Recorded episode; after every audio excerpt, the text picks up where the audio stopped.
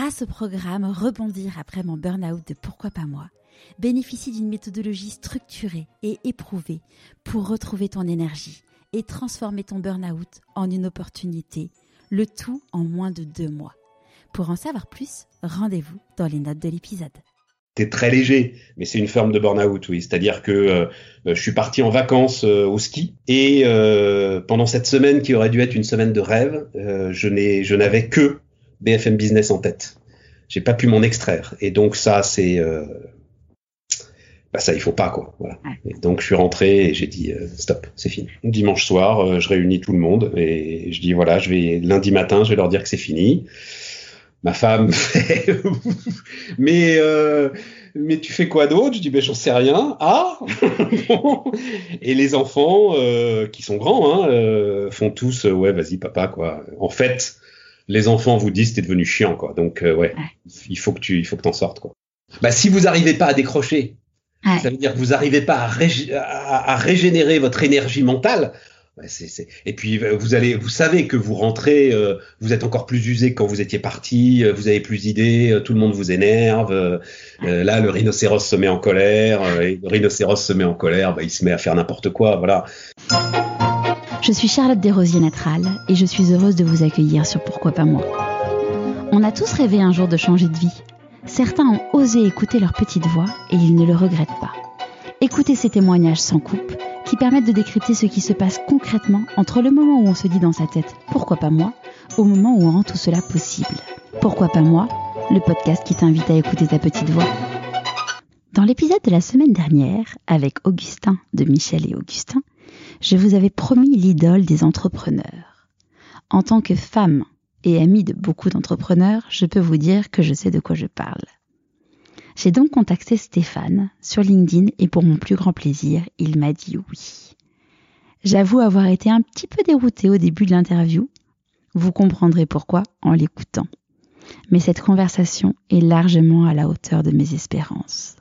Si le podcast vous plaît, n'oubliez pas que j'ai besoin de vous pour faire connaître le podcast. Comment? En vous abonnant sur votre plateforme d'écoute favorite et en mettant 5 étoiles et un commentaire sur Apple Podcast. Revenons-en à Stéphane. Il a fait des études de journaliste, commence sa carrière chez Europe 1 en tant que reporter, puis grand reporter, puis rédacteur en chef. Après six ans, Stéphane est une des figures emblématiques de BFM Business. Aujourd'hui, Stéphane a 55 ans et est le président de Bismart TV. Je vous souhaite la bienvenue dans l'univers de Stéphane Soumier. Bonjour Stéphane. Bonjour. Est-ce que vous pourriez me présenter euh, l'objet que vous avez choisi pour vous euh, présenter ah, On commence avec ça. Oui, on commence avec euh, ça. Eh, mais donc, il n'y aura pas d'image Alors, l'image, elle sera sur Instagram et sur le blog pourquoipasmoi.co. Bon, bah, parce qu'il faut le voir, quoi. Alors, mais elle était compliquée, votre, votre question, parce que, enfin, une personnalité peut pas ressembler à un objet, un objet peut pas ressembler à une personnalité, donc j'ai cherché euh, et donc j'ai trouvé ce rhinocéros. Alors euh, d'abord parce que euh, c'est un entrepreneur qui me l'a offert, et ensuite parce que bah, ça ça va bien, c'est-à-dire alors qu'est-ce que j'y mets dans ce rhinocéros J'y mets une certaine détermination. il sait où il veut aller et puis quand même il y va. voilà, il faut mettre pas mal de moyens pour l'arrêter. Et puis l'autre truc qui m'intéresse avec ce rhinocéros, c'est qu'il n'y a pas de troupeau de rhinocéros. Le rhinocéros, euh, voilà, je pense qu'il y, a une phrase de, je crois que c'est Brassens, mais je suis pas sûr. Euh, au-delà de deux, on est assez vite une bande de cons. Et, euh, et, je, je n'aime pas le groupe, je n'aime pas le troupeau, je n'aime pas, voilà. Donc donc ça m'allait bien. Et puis et puis il a une certaine rudesse, hein, on va dire. Euh, le rhinocéros, il manque parfois d'élégance, donc euh, ça me va aussi. Voilà. Donc, je trouvais assez sympathique ce rhinocéros. Et l'entrepreneur qui vous l'a offert, on peut dire qui c'est? Euh, Oui, bien sûr. Alors, euh, alors Jonathan Cherki, il a, alors il a, il a, pas mal pivoté autour de la publicité et particulièrement alors le, la boîte s'appelle Content Square et particulièrement euh, autour de l'identification de l'efficacité de la publicité. Enfin, c'est des choses comme ça. Euh, de l'acquisition, enfin de la de la transformation. C'est une très très belle boîte française. Euh, absolument, absolument. Mais c'était c'était il y a très longtemps. D'accord. Euh, il n'était pas encore il n'était pas encore ce qu'il est aujourd'hui. Voilà. Ok, super. Est-ce que vous pourriez me raconter d'où vous venez, où est-ce que vous avez grandi, où est-ce que vous êtes né? Ouais, alors ça, je, c'est, c'est souvent des questions que posent les. Alors et d'ailleurs les les jeunes femmes qui font du podcast. C'est une question ah de jeune femme podcast, ça. Euh, et moi, je, ça m'intéresse pas d'y répondre. Alors je peux vous dire que oui, j'ai, je suis parisien, euh, fils de parisien, euh, petit-fils de parisien, enfin Paris et la banlieue, quoi, voilà. Euh, et que j'ai une enfance euh, tranquille euh, avec un grand frère, une grande sœur, enfin voilà quoi. Mais après, le, non, raconter mon enfance, ça m'intéresse pas, c'est pas, pas intéressant. Et désolé, hein. C'était quoi, mais par contre, un truc qui m'intéresse, c'était quoi votre rêve d'enfant? Vous disiez quand je serai grand, qu'est-ce que je ferais? Oh bah c'était, ça tournait beaucoup autour du football. Le football a été la grande passion de ma jeunesse. Ouais. Et donc du coup, au moment de, au moment de se dire, euh, ok, euh, il faut que je choisisse mes études, euh, qu'est-ce que ah bah, ça s'est fait assez vite. C'est qu'il y a un moment, il y a une limite physique. J'ai beaucoup joué au football. Euh, je suis pas très grand. C'était une époque où il fallait, être, enfin c'était une époque où le football aimait les, les gars grands, athlétiques, et donc assez vite j'ai réalisé que non, il n'y avait pas de, il n'y avait pas pour moi de, de chemin de ce côté-là. Euh, je sais pas, euh, vers l'âge, ça se joue vers l'âge de euh, même 10-12 ans, vous vous rendez compte que vous n'êtes pas dans le, vous êtes pas dans le truc, quoi. Et, et ensuite, écoute, j'aime, j'ai mené des, des études assez classiques qui m'ont amené. Alors, le journalisme, ça, je peux raconter pourquoi je suis devenu journaliste. c'est un film qui s'appelle Under Fire. Je connaissais la date de sortie, mais je l'ai oublié. Euh, avec Nick Nolte, vous allez pouvoir retrouver ça. Euh, L'histoire est la suivante, c'est donc euh, l'époque, donc c'est on est au, on doit être 84 quelque chose comme ça. on est dans les révolutions centra-américaines et sud-américaines, enfin voilà, du nord de l'Amérique du Sud et de l'Amérique centrale. Et c'est donc des grands reporters qui sont là pendant ce qui peut être la révolution sandiniste au Nicaragua. Euh, et euh, alors que la rébellion est en train de l'emporter, le chef de la rébellion est tué. Et euh, vraiment, ils sont au bord de, de prendre la capitale, qui aurait pu être Managua en l'occurrence. Mais le chef de la rébellion tué, ça va peut-être totalement faire mourir ce mouvement révolutionnaire. Et donc les révolutionnaires vont choper ce grand reporter, Nick Nolte, qui est un photographe, en lui disant voilà, il faut que tu choisisses euh, et que tu, tu fasses une photo bidonnée de notre leader vivant. Et donc, euh, euh, grande question, je suis journaliste pour raconter ce qui se passe, pas pour mentir. En même temps, à quoi ça sert de raconter ce qui se passe si c'est pour tuer une révolution et laisser la dictature en place? Enfin, voilà, les grands débats qui sont les débats qu'on peut avoir quand on est journaliste. Et il va faire cette photo et, euh, et il va euh, et il va aider la rébellion à l'emporter. Je crois qu'on ne sait pas à la fin quand même si la rébellion l'emporte ou pas, euh, mais enfin il va faire cette photo. Voilà, ça c'est sûr. Voilà. Et donc partout dans les rues, euh, il vit, elle vivait avec la photo du gars euh, qui tient le journal du jour et voilà. Et donc voilà. Et c'est un, c'était un film formidable et euh, et donc 40 ans après, c'est ça, hein, ouais.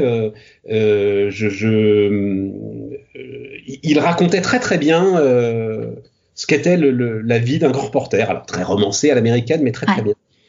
Et je me suis dit tiens, je veux faire ça, voilà.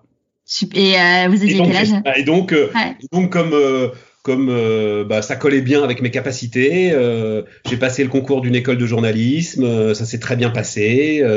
ensuite, j'ai j'ai passé à l'époque, mais je crois que ça existe encore. Bon, c'était une autre époque, hein, le, le, on pourra en parler. Le monde était quand même beaucoup plus ouvert. Et puis il n'y avait pas des, enfin bon, bref. et donc j'ai passé le concours de d'Europe 1. Europe 1 organisait un concours entre les écoles de journalisme que j'ai gagné. Et, et, voilà quoi. Ça consistait en quoi du coup ce concours? Ah ben c'était très opérationnel. Hein. Alors pour le coup c'était une journée. Euh, faut que je me souvienne, mais il faut que vous fallait, fallait que vous réalisiez un reportage. Il vous donnait, j'en sais rien, euh, euh, je sais pas, n'importe quoi, euh, la grève de, enfin, le, euh, prendre le bus à Paris ou j'en sais rien. Alors, j'ai toujours pensé d'ailleurs que quand vous étiez parisien, vous aviez un sacré avantage quand même, parce que je connaissais tout quoi de Paris par rapport à ceux qui venaient de province. et puis ensuite, vous faisiez un flash, et puis vous rédigiez un papier sur dépêche. Hein, bref, vraiment le, le, le boulot qu'on allait vous demander quand vous alliez entrer dans la radio, il voulait vraiment des gens opérationnels. Quoi, voilà. Ouais. Et donc là, du coup, vous avez été, vous avez été sélectionné, donc jour de fête, j'imagine. Et donc là, du coup, ah oui, oui, bien sûr, ah oui, jour de fête, oui, ah oui, oui, ah oui, oui, euh, ah oui, jour de fête, et euh, avec d'ailleurs, euh, euh peut-être qu'elle s'en souvient, mais l'une des journalistes, en fait.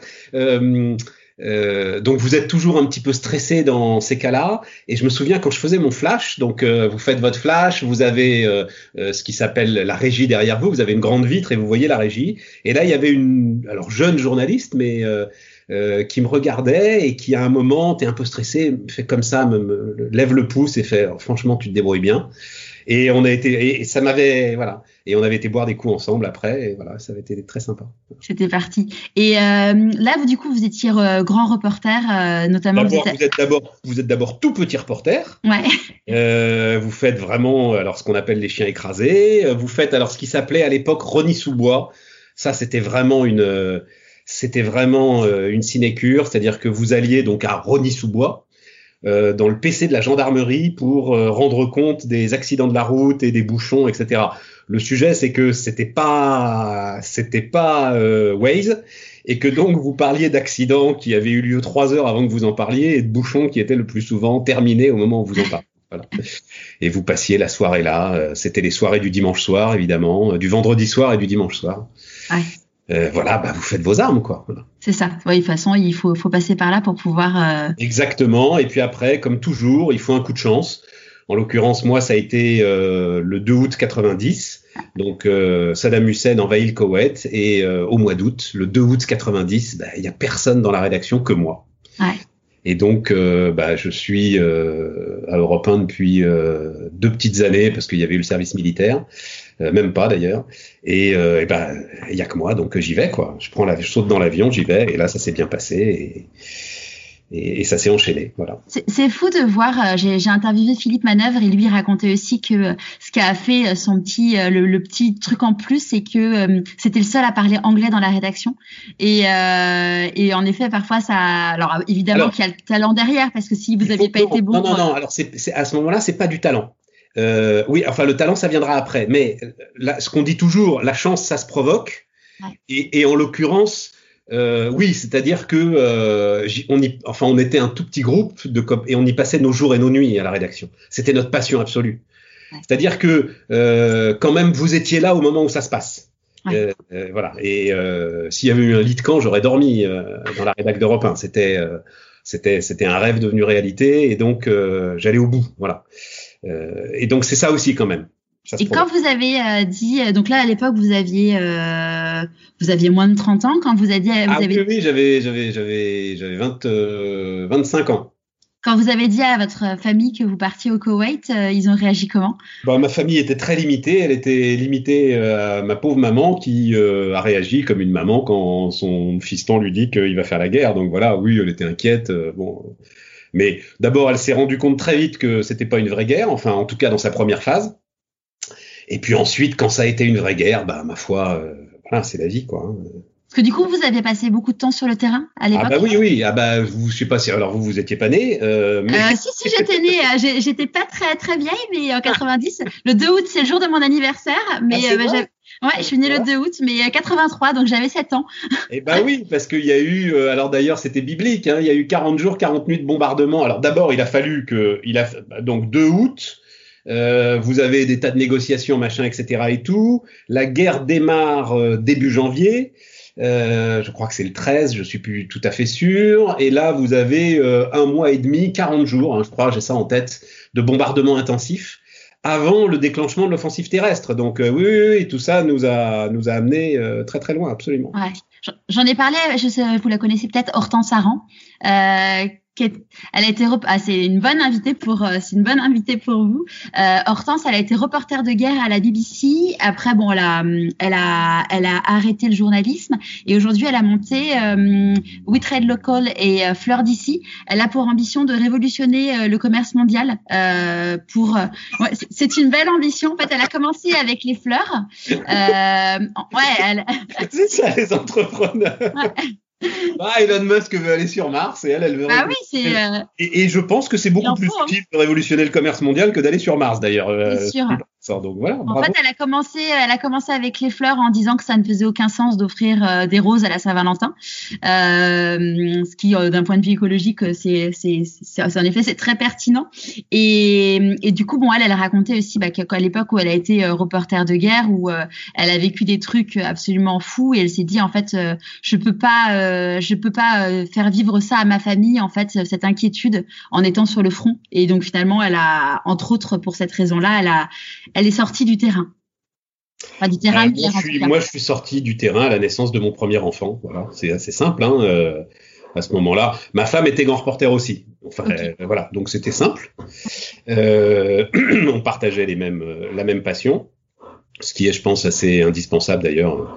Et euh, quand vous parliez de l'entourage euh, qui sert à la voie de la réussite, c'est clair. Et, euh, et, ensuite, on a décidé de mettre quelqu'un au monde, et à ce moment-là, bah, il faut l'écouter, quoi. Donc, il faut assumer ses responsabilités. On en était tous parfaitement conscients quand on a fait ce choix-là. Donc, voilà. Et, euh, et, du coup, quand, quand vous avez votre premier enfant, qu'est-ce que quel a été votre poste euh, Du coup, vous êtes revenu. Euh... Ah bah, j'avais un, j'avais des patrons qui n'attendaient que ça, euh, que j'arrête, euh, parce que ils pensaient que j'avais un. Bah, d'ailleurs, ils s'étaient pas gourés. Hein, que j'avais un potentiel de, de chef en fait, voilà, de, de, de, patron, de présentateur, de tout ça. Et comme me le disait mon, mon grand maître Jérôme Bellet, des reporters, j'en trouve partout sous les pieds des chevaux. Euh, des dirigeants ou des bons présentateurs, c'est beaucoup plus compliqué. Il avait raison, il avait raison. Et en plus, euh, c'est un métier d'énergie. Euh, et c'est un métier d'énergie, d'étonnement, de découverte. Et vous êtes assez vite, alors le terme est un peu pédant, mais vous êtes assez vite mitridatisé, c'est-à-dire que vous êtes, vous tombez assez vite. Euh, enfin, en tout cas, euh, moi, c'est ce qui commençait à m'arriver dans une forme de banalisation de ce que vous voyez. Voilà. Et donc, euh, et puis, euh, euh, oui, donc, donc, alors il y en a non, hein, notamment les photographes. Hein, il y a des photographes incroyables, Laurent Van der Stock, dont j'ai eu le, Patrick Chauvel, dont j'ai eu la chance de, de, croiser la route, qui sont des gars mais mais invraisemblables, que, que qui, qui, ont cette capacité de euh, à chaque fois parce que de s'indigner parce que euh, le grand reportage on, pourra peut-être en reparler euh, d'où Under Fire. Il faut que ce soit un combat il faut que ce soit une indignation. C'est pas vrai qu'on raconte ce qui se passe ça n'existe pas ça jamais. Euh, et qui ont cette capacité là euh, mais c'est rare quand même. Ouais. Donc là, du coup, vous devenez rédac en chef chez Europe 1 Alors, du coup, d'abord, d'abord, non, non, oui, alors euh, oui, c'est ça. Le, D'abord, euh, un peu de rédaction en chef. Enfin, en fait, je, je, compose la matinale et puis assez vite, je me suis mis à la présenter. Voilà. Ouais. Donc ensuite, j'ai fait euh, 18 ans de présentation de matinale jusqu'il y a jusqu'il y a deux ans. Donc réveil 4 heures du mat pendant 18 ans? Alors non, il y a, y a, plusieurs, euh, il y a deux types de. Non non non non, c'est plutôt que ça. Quand vous quand vous faites une matinale d'information généraliste, donc Europe 1 ou Aujourd'hui, si vous travaillez à BFM TV et tout, non, c'est plutôt 2 heures du mat le réveil. Hein. Ok. Voilà. Et pour BFM Business, pour l'économie, oui, là c'était plutôt 3 euh, heures, 3 heures, 3 heures et demie, parce que les informations de la nuit en économie, il y en a quand même très peu. Ouais. Globalement, après la clôture des marchés, euh, tout est dit. Et euh, clôture Wall Street 22 heures, donc il est assez rare que vous ayez des surprises au milieu de la nuit. il y en a eu quelques-unes. Hein, je me, bah, la mort de Christophe de Margerie, le patron de Total. Euh, il y avait eu, alors là aussi c'était il y a longtemps, mais la fusion entre Alcatel et Lucent qui avait été euh, annoncée au milieu de la nuit. Voilà, vous pouvez avoir des trucs comme ça, mais mais c'est très très rare. Donc euh, vous pouvez arriver un peu plus tard quand même. Et pour une vie de famille, c'est pas trop compliqué du coup Au contraire, au contraire. Alors ça c'est alors sur la, la matinale, c'est biologique. Bah, c'est comme, je sais que vous voilà, vous, vous aimez beaucoup les sportifs. ils ont des avantages biologiques. Et ben matinalier c'est pareil. Soit votre corps l'accepte, soit votre corps ne l'accepte pas. S'il l'accepte pas, c'est très très dur. Et c'est comme ça que vous voyez, parce que c'est prestigieux de faire une matinale, donc vous voyez des gars qui vont tenir un an, deux ans, trois ans, et après ils n'y arrivent plus, quoi, ils calanchent. Si votre corps l'accepte, c'est-à-dire que si vous avez la capacité, en gros, de vous endormir n'importe où, n'importe quand, et de récupérer assez vite, c'est ça en fait le sujet. Alors là, c'est fantastique, notamment quand vous avez des enfants, euh, votre et des petits enfants. Votre production, donc le, moment qui est vraiment absolument indispensable, il s'arrête. Alors, soit, ça dépend, mais quand mes enfants étaient tout petits, euh, il s'arrête à 8 heures, à 8 heures du matin. À 8h30, vous êtes à la maison, vous avez fini de bosser, vous les emmenez à l'école, vous rentrez, vous faites une petite sieste parce que votre corps le permet, vous allez les chercher, vous déjeunez avec eux. Enfin, c'est extraordinaire. Et, et, ensuite, vous êtes dans une autonomie totale pour programmer votre journée, parce qu'évidemment, il faut préparer la matinale du lendemain, mais vous pouvez le faire dans une autonomie totale. Euh, et donc complètement, en fait, euh, en, lien avec vos, en lien avec vos enfants. Ce qui parfois d'ailleurs est un peu pesant parce que c'est pas toujours non plus nirvana que de s'occuper de ses enfants. Mais enfin, euh, vous êtes, en, gros, le truc c'est que vous êtes là s'ils ont vraiment besoin de vous, quoi. Ouais. Ouais, ça permet de, de c'est pas ce qu'on peut imaginer en mode. Bah, par rapport, vous avez vous avez fait du marketing, par rapport à tous les postes, parce que quand même vous occupez un poste à très haute responsabilité et vous avez un salaire qui correspond à ce poste à très haute responsabilité, ouais. bah, par rapport à tous les postes comparables euh, dans quelque business que ce soit, euh, je crois qu'il n'y a pas d'équivalent. Voilà. Ouais. Ouais, c'est après c'est en effet il faut que le corps le corps l'accepte. Il faut que le corps l'accepte exactement. Ouais. Et qu'est-ce qui a fait du coup que vous avez quitté Europe 1 ah, euh, alors le rhinocéros a rencontré un autre rhinocéros et, a décidé que, enfin non, un rhinocéros, c'est, enfin oui, c'était un gros rhinocéros, disons bah c'est alors euh, euh, donc c'est quelle année, je sais plus, dites donc 2005, 2004, 2004, c'est Jean-Pierre Elkabach qui reprend la direction d'Europe 1 et Jean-Pierre Elkabach, bah représente euh, des choses qui me plaisent pas et donc euh, voilà. Et comme c'était réciproque eh ben on... alors on s'est pas séparé d'un commun accord parce que euh, j'ai essayé j'avais 16 ans d'Europe 1 donc j'ai essayé de les traîner au prud'homme mais j'ai perdu. Ah doit être un des rares salariés qui a perdu au. Mais j'y avais pas de grande conviction. Non, c'est marrant. Alors ça, c'est intéressant, tiens, pour la vie d'entreprise. Euh, donc euh, Jean-Pierre Elkabbach débarque. Euh, en gros, l'idée, c'est qu'il fallait mettre Europe 1 en ordre de bataille pour la campagne présidentielle de Nicolas Sarkozy. Et, et, bon, moi, je voilà, bah, rhinocéros. Hein, et donc, il me met au placard. Et euh, être au placard, c'est très très dur, franchement. Hein. Surtout dans une rédaction que vous avez quasiment dirigée. Ouais. Les gens vous regardent, euh, mais qu'est-ce que tu fous euh, Vous avez plus rien à faire. Euh, enfin, c'est très compliqué hein, comme, euh, comme situation. Et donc, euh, bon, bah, je décide de, de partir. Et quand on arrive au prud'homme, l'avocat d'Europe 1 dit donc Monsieur Soumier nous décrit les mines de sel, etc. Moi, j'ai fait le compte. Ça n'a duré que 16 jours ouvrés. En fait, je n'ai, c'est un tel enfer que dans mon esprit, ça avait duré au moins trois mois. Mais non, 16 jours ouvrés.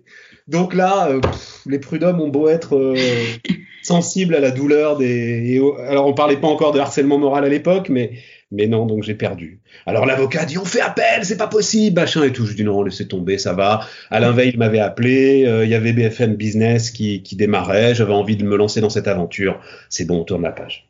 Ouais.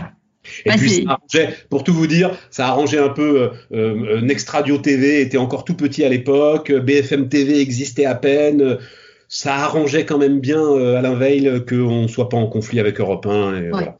Ouais, c'est sûr. Ouais, ce genre de choses, c'est jamais très bon. Euh... Exactement. Ouais, c'est clair. Et donc là, du coup, vous arrivez chez BFM TV, sachant que vous ne connaissez rien à l'économie. Voilà. Alors, j'arrive, comme vous le dites, j'arrive à BFM TV. En fait, BFM TV n'existe pas encore tout à fait. Okay. Et donc Alain Veil me dit, vous allez faire BFM Business. Euh, et puis quand on sera prêt, vous, vous viendrez faire la télé avec nous. Euh, voilà. Et, euh, et donc, euh, bah, je découvre ce monde de l'entreprise, de l'économique. Effectivement, je connais euh, absolument pas. Et ben, il me séduit énormément. Et quand et quand on en, quand BFM TV est prête à démarrer, enfin vraiment à, à partir sur des chapeaux de roue, et ben je dis à Alain Veil, non, je vais rester à faire BFM Business ce qui le contrarie énormément. Euh, et donc vraiment, ils ont essayé de tout faire pour me convaincre, mais non, non, j'avais compris que en fait, il y avait là, je vais vous expliquer. En fait, vous retrouviez une capacité de faire du grand reportage euh, sans partir euh, aux quatre coins du monde. Parce que l'aventure entrepreneuriale est une aventure exceptionnelle. Ouais. Et donc vous pouviez, en fait, vous receviez les aventuriers euh, dans les studios et vous racontiez cette aventure. Et, euh, et c'était après euh, donc euh, euh, ben une, oui 20 ans de, de, de journalisme classique. C'était une manière de, de se réinventer euh, qui était formidable. Voilà. Et pour le coup, je l'ai pas regretté. absolument. Et comment vous avez fait du coup Parce que euh, bon bah il a fallu se, entre, pas se former en, en, en tant que pure, purement de la formation, Ouais. le, mais euh, pour apprendre du coup tous les codes. euh, Bah alors le, le, le- la formation, euh, bah ça c'est, euh, euh, je suis un gros travailleur, voilà, c'est ça aussi. euh, euh, j'ai fait des études, j'ai fait Hippocagne, Cagne, enfin des trucs assez exigeants. Euh, J'étais interne en Cagne même, enfin c'est vraiment des moments et donc ça, euh, vous gagnez des réflexes. euh, donc là-dessus, je me suis remis au boulot quoi. Ouais. Et puis ensuite les codes, bah c'est assez simple, c'est que à un moment euh, vous parlez plus que de ça, c'est ça devient euh, une passion. Et donc, euh, bah voilà, euh, petit à petit, ça se fait. hein. Ouais. Ça a mis, je sais pas combien de temps ça a mis, mais petit à petit, ça se fait. Voilà. Parce qu'à à 40 ans, c'est finalement c'est le même, enfin c'est le métier de journalisme avec un contenu complètement autre. C'est Ouais. euh, c'est vraiment ça, savoir se réinventer. Ouais.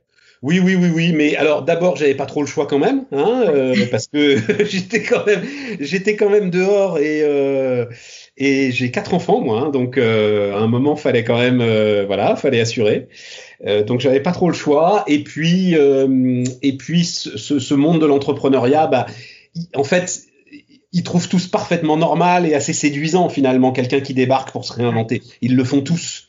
Donc, euh, bah, vous faites de, de chouettes rencontres. euh, Il y a des gens qui vous aident. euh, Ils sont très, très. Il y a une immense mensuétude pour toutes les erreurs que vous pouvez faire. Voilà. Ouais. Au bout d'un moment, il y en a plus. Mais, euh, mais au début, évidemment, quoi. Donc, euh, donc, euh, donc, non, non, ça s'est, ça s'est très, très bien passé. Très, très bien passé. Et dans votre entourage, il y avait des entrepreneurs? Non, pas du tout. Enfin, euh, non, non, non, non, non, non, non, euh, non, non, pas du tout, pas du tout. Et vos, vos parents, qu'est-ce qu'ils faisaient comme métier Bah, mes parents, ils étaient, euh, enfin, cadres en entreprise, quoi. Euh, mon père, il avait démarré euh, ingénieur électricien, et puis euh, il était, il avait basculé du côté des fonctions achats.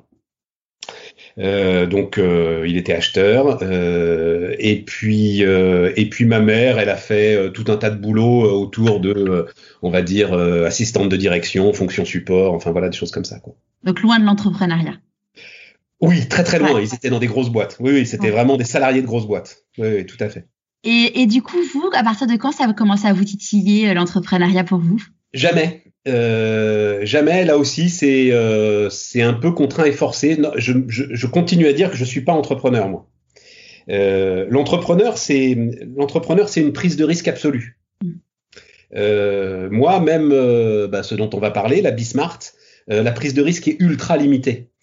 Euh, donc, euh, donc non, non, non, non, je, je, je suis pas entrepreneur. Euh, le, le sujet, c'est qu'à un moment, au bout de euh, donc euh, 14 ou 15 ans de, de BFM Business, alors euh, c'est, euh, c'est, disons que petit à petit, euh, j'ai pris euh, de plus en plus de responsabilités. Et à un moment, euh, je me suis retrouvé avec trop de responsabilités sur la tête. Et euh, Pourquoi trop alors, euh, bah, on revient sur le rhinocéros, c'est-à-dire que euh, je et, et je pense que, je- enfin là-dessus, je, je, je continue à penser que j'ai raison et c'est pour ça qu'on a fait Bismart. Je pense qu'il y avait un chemin très précis à emprunter pour euh, BFM Business.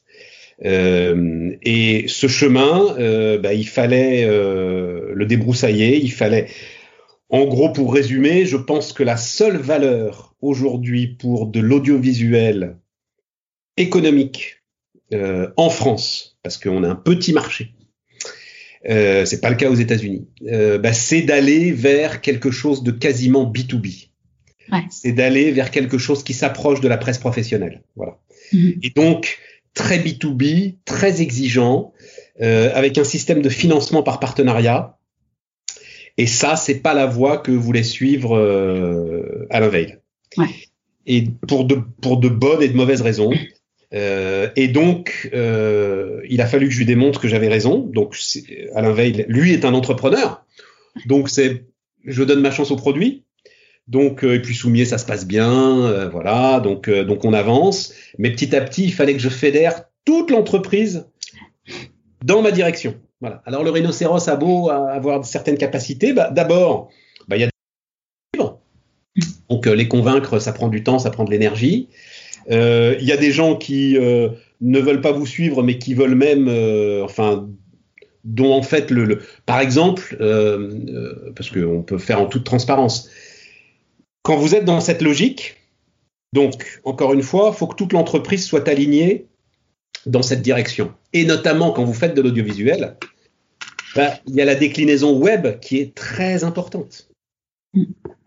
Alors, quand euh, j'ai commencé le combat pour prendre le contrôle du web, c'était il y a 4-5 ans. Et il y avait encore, et je crois que maintenant ça c'est euh, c'est moins vrai, mais il y avait encore une dichotomie étonnante entre, vous preniez le journal Le Monde par exemple, entre la, la version on va dire papier, alors print, mais même même le, le print sur le web hein, euh, euh, du journal Le Monde, et puis la rédaction web, ce qu'on pouvait lire sur le web en termes de papier qui ne serait jamais dans la version print, mais il y avait euh, un monde parfois, des trucs incroyables. Et je regardais euh, ce qu'écrivaient euh, les jeunes journalistes web pour Le Monde. Et je me disais, mais comment la rédaction en chef du Monde tolère de tels trucs? Et pour euh, BFM Business, c'était pareil.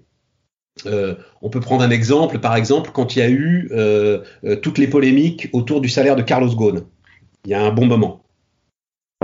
BFM Business, sa vocation, c'est de défendre un, alors, pour le coup, un entrepreneur, enfin en tout cas un capitaine d'industrie qui est en train de construire le premier constructeur automobile mondial. Mais sur le web, il y a des jeunes gars et puis des jeunes gars qui font la course au clic et qui donc eux bah, vont aller prendre le point de vue totalement inverse. C'est quoi l'expression de BFM Business? C'est pas possible. Et donc, bah, il a fallu euh, rentrer en guerre avec euh, avec cette rédaction web euh, en partie gagner la guerre, dire à vos équipes, vous allez être full journaliste, radio, télé et web, et vous allez voir, ça va marcher. Et là, ben là, vous rentrez dans le management du changement, et un rhinocéros, c'est pas très bon pour le management du changement. Voilà. Ouais. Ah, il aurait fallu, euh, il aurait fallu beaucoup plus de, de... oui, oui, bah, le management du changement. Euh, comme me l'a dit un, un, grand patron, euh, c'est un métier en soi. Mm. Et, euh, et, là, j'ai échoué. Et donc, à ce moment-là, bah, la masse de responsabilités que vous avez, euh, l'ensemble de l'énergie que vous mettez pour entraîner l'entreprise dans cette direction, tout ça, à un moment, ça fait trop. Quoi. Ouais, voilà. ça, ça fait une grosse bulle. Euh... Ça marche plus. Ouais. Ça marche plus. Et comme vous avez concentré toutes les responsabilités sur vous, vous pouvez plus redéléguer derrière. Le, le, la marche arrière est très compliquée à faire vous allez redéléguer, vous allez dire OK, euh, je laisse tomber le web. Bon, mais ça veut dire que, enfin, ce que vous aviez euh, martelé, quoi, finalement vous avez tort. Ben non, je continue à avoir raison. Simplement, on peut pas le faire. Non, c'est pas possible, ça marche pas. Voilà. Ouais. Ou euh, vous arrêtez de diriger la rédaction en continuant à présenter la matinale. Oui, mais le directeur de la rédaction, sans arrêt, vos équipes enfin, le type, forcément, il va faire différemment et sans arrêt, ce sera rapporté à ce que vous, vous faisiez. C'est injouable. Ouais. Donc, il faut partir. Donc là, du coup, un jour, euh, vous allez voir Alain Veil en disant euh, C'est Je m'en vais. Hum. Est-ce est qu'il y a eu un déclic qui a fait que vous vous êtes dit Allez, euh, c'est aujourd'hui où j'y vais? Oui, c'est que bah, c'est comme vous. Hein, euh, c'est un. Alors, moi, c'était très léger, mais c'est une forme de burn-out, oui. C'est-à-dire que euh, je suis parti en vacances euh, au ski sans les enfants pour la première fois depuis 20 ans. Et euh, pendant cette semaine qui aurait dû être une semaine de rêve, euh, je n'ai, je n'avais que BFM Business en tête. J'ai pas pu m'en extraire. Et donc ça, c'est, euh, bah ça, il faut pas quoi. Voilà. Ouais. Et donc je suis rentré et j'ai dit euh, stop, c'est fini. C'est fou de voir euh, le nombre de personnes que j'interviewe qui me disent que c'est euh, pendant les vacances où il y a une prise de conscience. C'est euh, bah si vous n'arrivez pas à décrocher, ouais. ça veut dire que vous n'arrivez pas à, rég à, à, régénérer votre énergie mentale Et puis vous allez, vous savez que vous rentrez, vous êtes encore plus usé que quand vous étiez parti, vous avez plus d'idées, tout le monde vous énerve. là, le rhinocéros se met en colère, et le rhinocéros se met en colère, bah, il se met à faire n'importe quoi, voilà. Et donc ça peut faire du dégât, ça, ça fait du dégât sur les gens que vous aimez, ça, enfin même, enfin je parle pas de mon entourage, hein, mais je parle dans la rédaction, euh, parce que quand vous dirigez des gens pendant euh, ben, une dizaine d'années, euh, il y a des liens d'affect qui se créent forcément, et donc voilà quoi. Donc là vous en parlez avec votre femme en disant écoute je vais leur dire que c'est fini. Ouais, Exactement. Dimanche soir, je réunis tout le monde et je dis voilà, je vais lundi matin, je vais leur dire que c'est fini ma femme fait mais euh, mais tu fais quoi d'autre? Je dis ben j'en sais rien. Ah Et les enfants euh, qui sont grands hein, euh, font tous ouais vas-y papa quoi. En fait les enfants vous disent t'es devenu chiant quoi. Donc ouais, il faut que tu il faut que t'en sortes quoi. Voilà. J'en parle souvent parce que quand j'ai fait mon burn-out, enfin le, le week-end de l'ascension où j'ai décidé que j'allais m'arrêter, j'allais m'arrêter mon mari a regardé mes enfants, bon, qui sont petits, les miens, ils ont 6 euh, et, 9 ans, donc euh, ils, avaient, ils en avaient un et demi de, de moi à cette époque-là. Et euh, il les a regardés en disant, vous la trouvez comment, maman, en ce moment? Alors je me suis pris une claque d'une violence absolue et en fait c'est fou de voir en effet que je dis souvent ouais, c'est les enfants c'est le meilleur des miroirs en fait.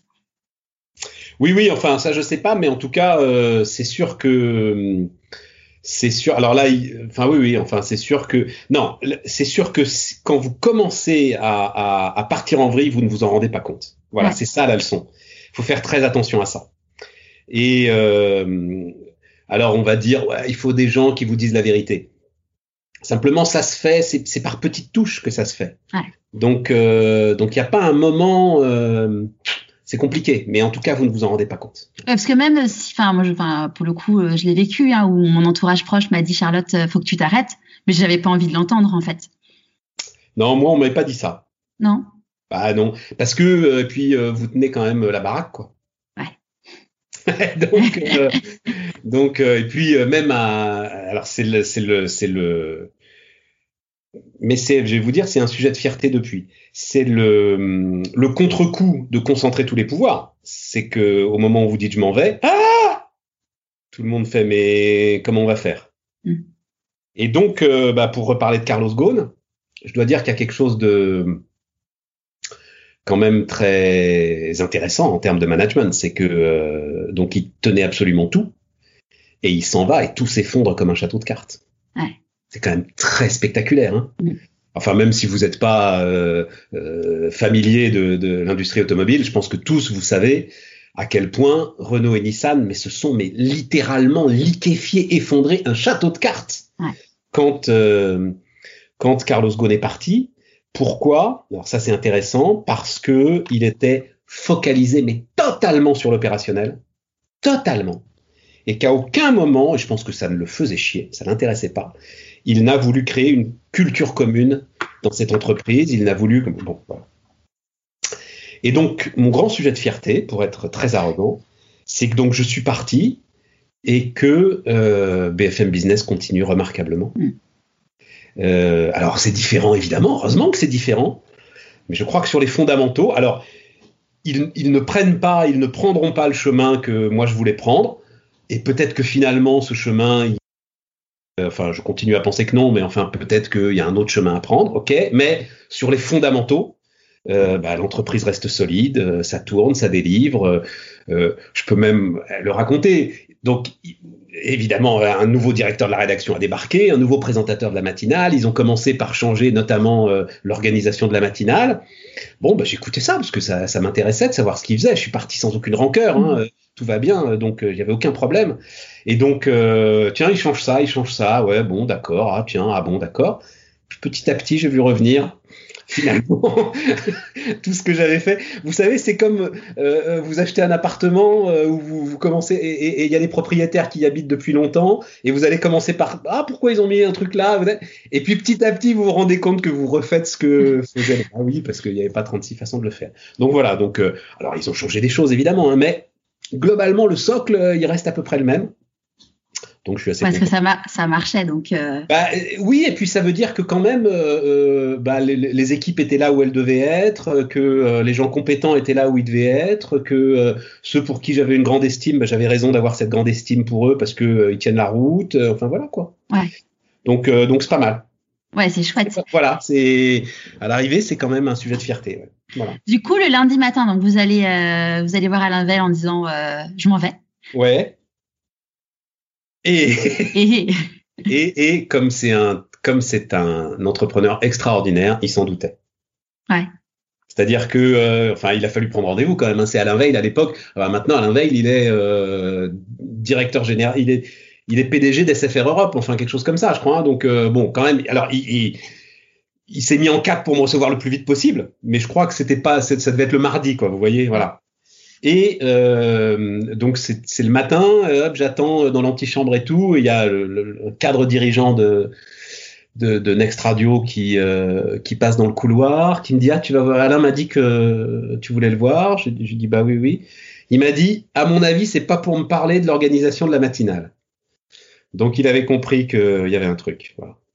Euh, écoute, il a été, bah voilà, il a été parfait, quoi, comme euh, comme il a tout le temps été parfait à Veil avec moi. Hein, donc euh, donc voilà, euh, il a il, il a la mesure du truc, c'est-à-dire c'est intéressant hein, parce que euh, donc je lui dis pourquoi je m'en vais, etc. et tout. On a une discussion assez intime ensemble, ce qui est très très rare. Alain Veil comme moi, on est on est très fermé, donc voilà. Et et là, il me dit Stéphane, on est d'accord, on est, on est des grandes personnes. Il n'y a pas de retour en arrière. Je dis non, il n'y a pas de retour en arrière. Et en fait, lui ensuite va essayer de, de, me faire revenir sur ma décision. Mais pour moi, non, il n'y avait pas de retour en arrière. Ouais, tu savais, enfin, euh, tu savais que c'était fini.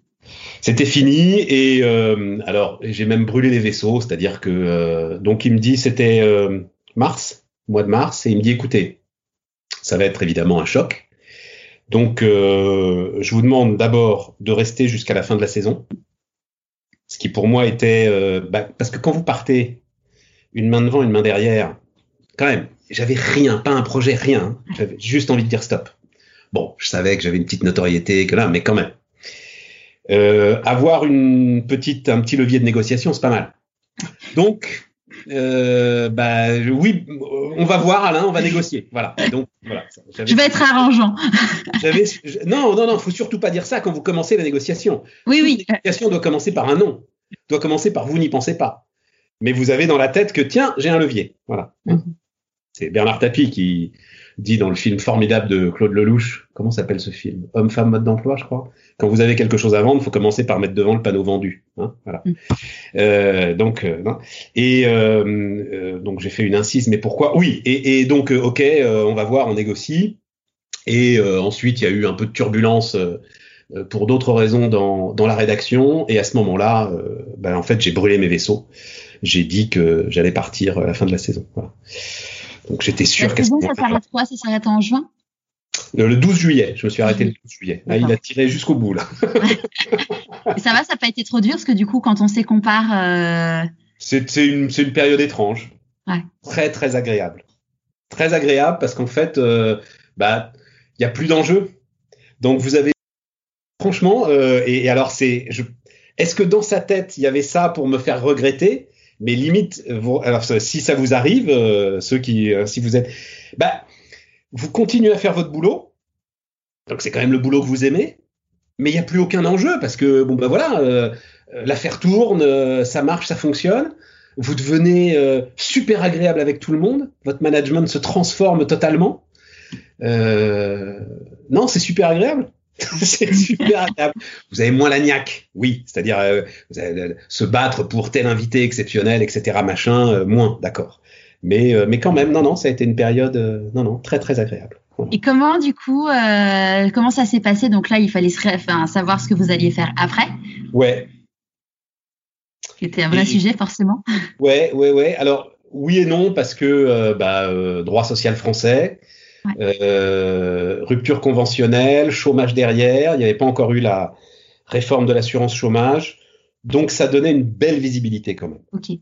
Bon, et puis euh, je vais être très franc avec vous, j'avais été très bien payé, donc ça allait. J'avais, euh, on avait fait les comptes, euh, j'avais de la visibilité devant moi. En même temps, je connais l'économie. Et c'est le sujet très important avec le chômage. C'est pour ça que quand on parle du chômage, du contrôle des chômeurs et de toutes ces histoires-là, il y a une, méconnaissance des mécanismes du chômage de la part de, notamment des responsables politiques qui en parlent, qui est toujours, euh, euh, enfin, qui est néfaste au débat. Le problème du chômage, c'est que euh, quand vous vous plus vous allez vous installer dedans, plus il va être difficile d'en sortir. Voilà. Mm. Quel que soit votre niveau de qualification.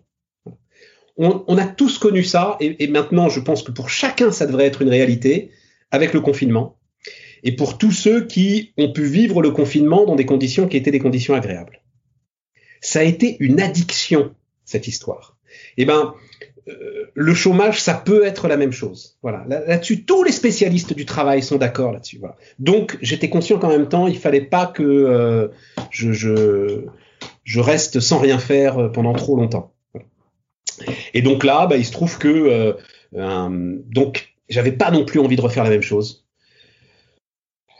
Pas, Alain Veil m'avait dit ça tout de suite. Vous allez faire la matinale sur LCI Non, Alain, non, ah non, non, non, non. Ben non, ce sera commencer la même chose. Enfin, voilà, vous avez fait un burn-out euh, marketing. Vous n'allez pas refaire du marketing, non. Même si c'est pour L'Oréal, même si c'est pour. Euh, enfin, vous voyez, voilà, non, non c'est pas possible. C'est pas possible. C'est vous avez fait une indigestion, vous pouvez plus en manger. Euh, donc, euh, donc non, c'était pas ça. Euh, J'allais pas dire comme d'une grande boîte. J'ai eu des propositions. Euh, euh, non, euh, je n'allais pas faire ça non plus. Euh, et c'est là que un jeune entrepreneur qui s'appelle Loïc Vuichard m'a appelé en me disant euh, Est-ce que vous avez envie Je me souviens très bien de son premier message. Est-ce que vous avez envie de vous associer à une start-up en pleine croissance qui a déjà trois ans de carnet de commandes? Bah ouais, fun. Il s'agit de quoi? Il s'agit d'animer des cercles confidentiels euh, de euh, cadres dirigeants euh, qui sont tous en transformation et en mutation. Pas mal, effectivement, super intéressant. Et donc je vais assister à certains de ces cercles et je dis banco euh, et je dis à Loïc ok on, part ensemble. Et donc bah, c'était parti euh, et donc ça me permettait d'être indépendant, euh, totalement indépendant et, et, et d'animer ces cercles. Donc ça veut dire que vous aviez globalement un, un, gros client qui qui assurait euh, le fonds de commerce, euh, vous pouviez travailler, vous pouviez, très important, très important. Le, sentiment d'isolement est aussi sans doute euh, le plus difficile pour, on va dire, un manager en transition, parce que c'était ça que j'étais. Et, là, vous aviez, je pouvais, alors c'était c'était pas full time, hein, c'est pas un full time job, mais je pouvais au moins deux trois fois par semaine plonger dans une équipe, travailler avec une équipe. Euh, en plus une équipe jeune, enthousiaste, etc. Euh, voilà. Et ça aussi, c'est c'est c'est vraiment quelque chose qu'il faut aller chercher le plus vite possible. Euh, c'est vraiment mon le, le, le, conseil que je donnerais pour la transition, c'est même si c'est pas idéalement le boulot où vous vous dites c'est pas mais allez-y, prenez-le, euh, faites le truc en indépendant, en étant très transparent avec ceux avec qui vous le faites. Voilà, c'est pas forcément ça que je vais faire encore pour les dix ans qui viennent, mais je suis avec vous, vous pouvez compter sur moi. Et comme ça, euh, ça permet d'inventer euh, et, et, de réfléchir tranquillement. Voilà. Ouais. Super important. Le sentiment d'isolement est, je pense, euh, quelque chose de compliqué. Peut-être compliqué pour vous, ouais. Euh, Charlotte. Voilà. Bah après, moi, je sais que j'avais tellement, euh, j'avais, j'avais tellement été oppressée par mes équipes et par euh, ce, ce, ce, ce, le fait d'être tout le temps avec du monde que j'ai eu besoin de, ouais, d'être toute seule en fait. Ouais, mais pendant deux trois mois. Ah, euh, ouais, je, je m'étais faut... pris le mur un peu trop, un peu trop, trop fort. C'était un peu plus que deux trois mois du coup. Ouais, mais après quand il faut reconstruire, quand il faut repartir, alors vous pouvez vous challenger avec votre mari, mais c'est pas, c'est pas pareil. Enfin, ouais. c'est vraiment, euh, c'est vraiment la conviction que j'ai. Ouais, après c'est sûr que, enfin, clairement, euh, enfin, bon, avec l'univers du podcast, je me suis fait des, on va dire des amis ou en tout cas des, des personnes euh, où on se parle quasiment maintenant presque tous les jours. Et du coup, c'est vrai que c'est, enfin, même si pour le coup c'est à distance, c'est top de pouvoir euh, échanger sur son projet et c'est ce qui fait grandir, quoi. Bien sûr. Et quand, euh, quand du coup vous êtes passé, euh, je fais un petit retour en arrière, mais ça va faire un lien avec Bismart TV. Euh, vous êtes passé du coup de la radio à la télé, même si euh, c'était. Ouais.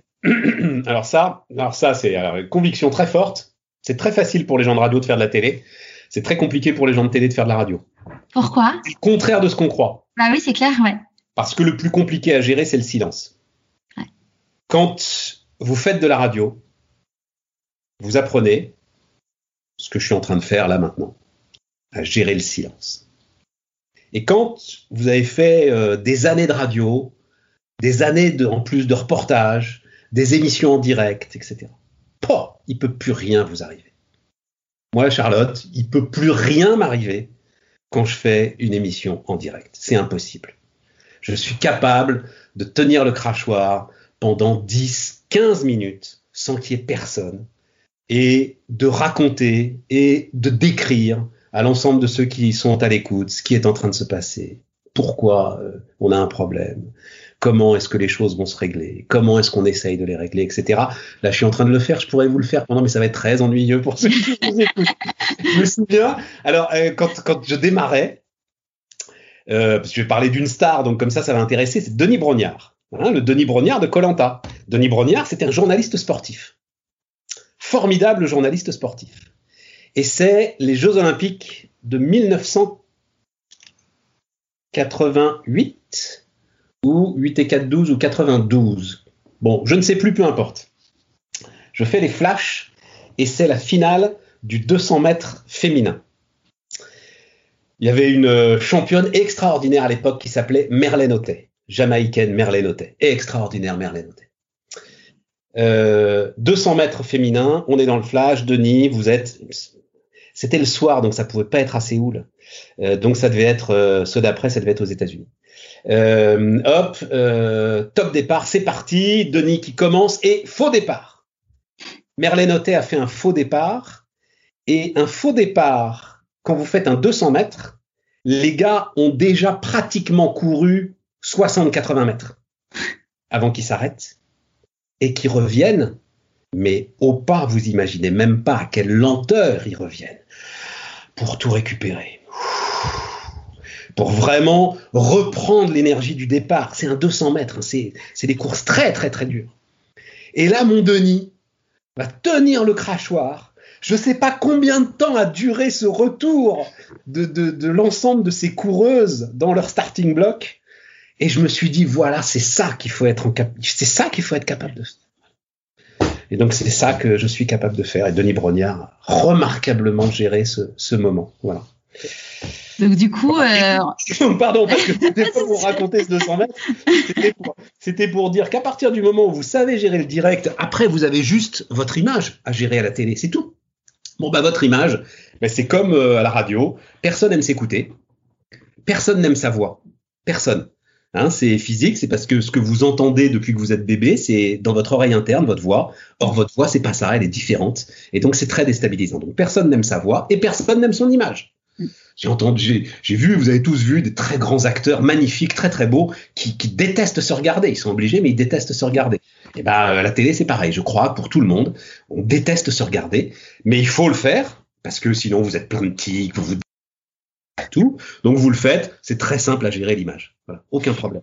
En et est-ce revanche, que pour un journaliste de télé qui a pu s'appuyer sur l'image pour gérer les silences, à la télé, vous pouvez vous taire, vous avez l'image.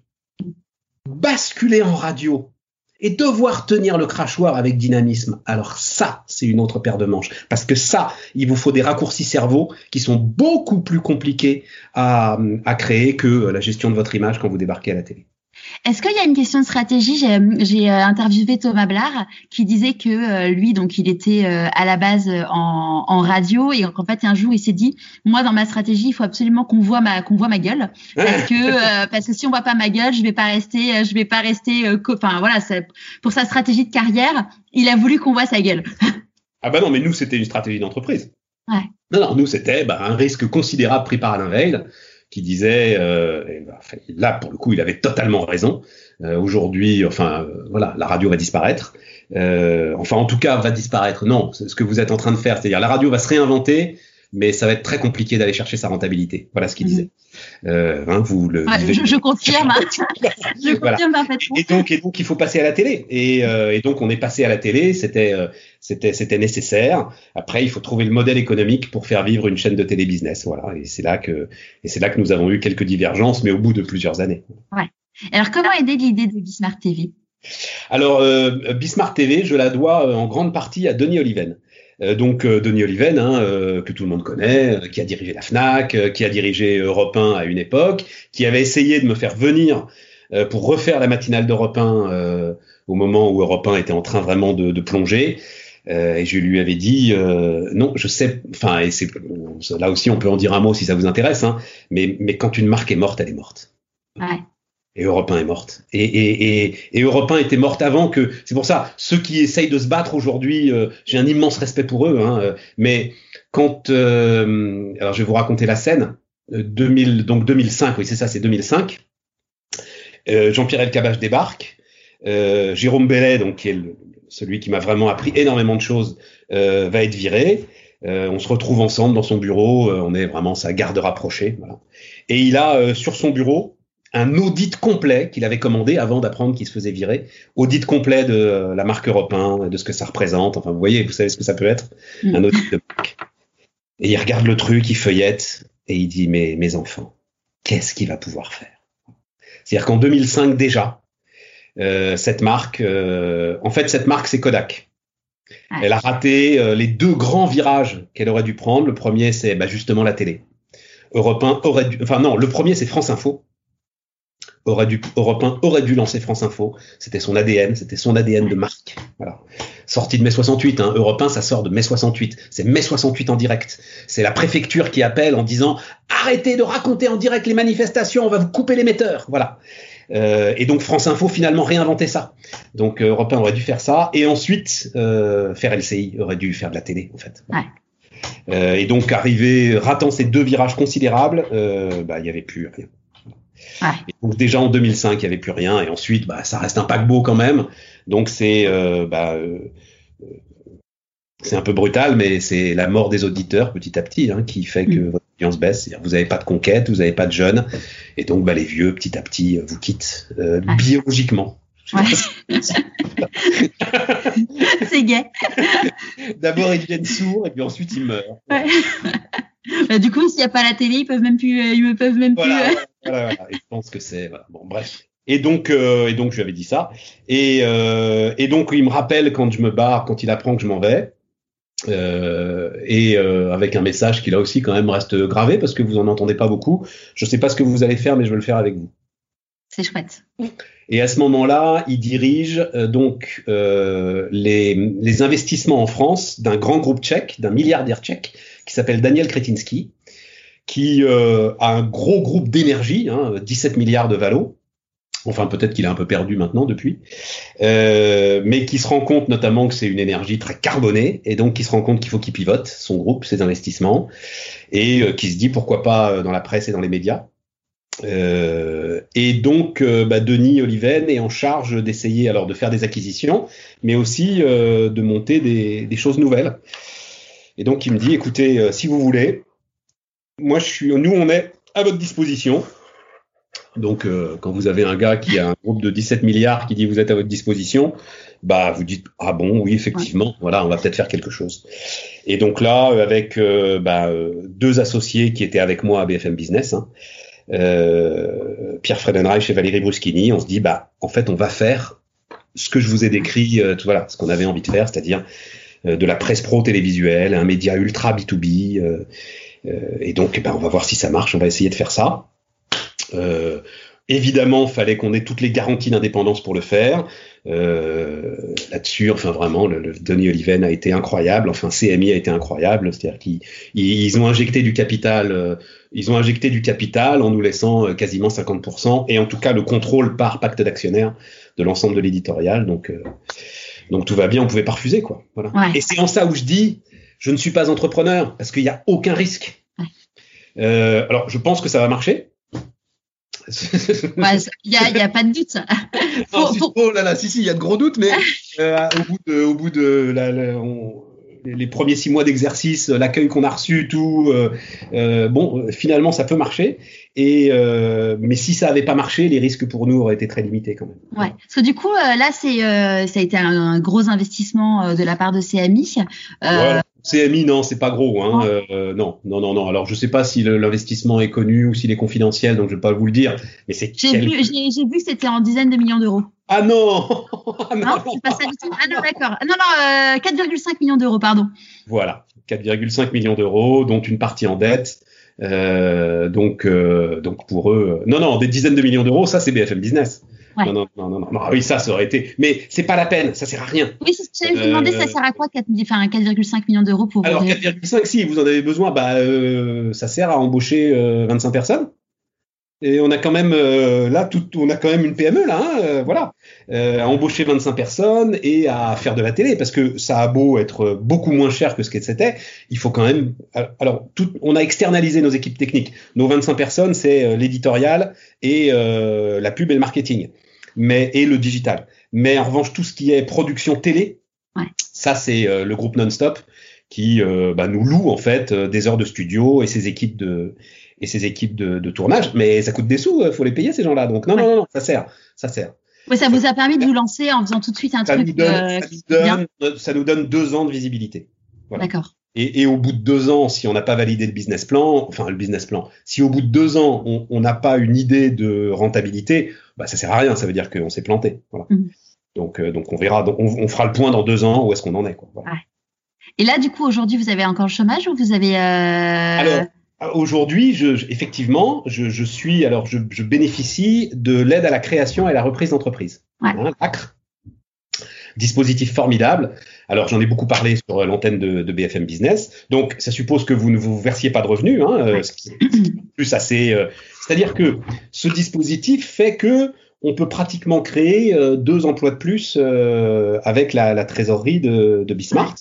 Euh, donc il n'y a pas de revenu pour vous, euh, mais euh, bah, Pôle Emploi, voilà, j'ai devant moi, je, je, le fais en toute transparence.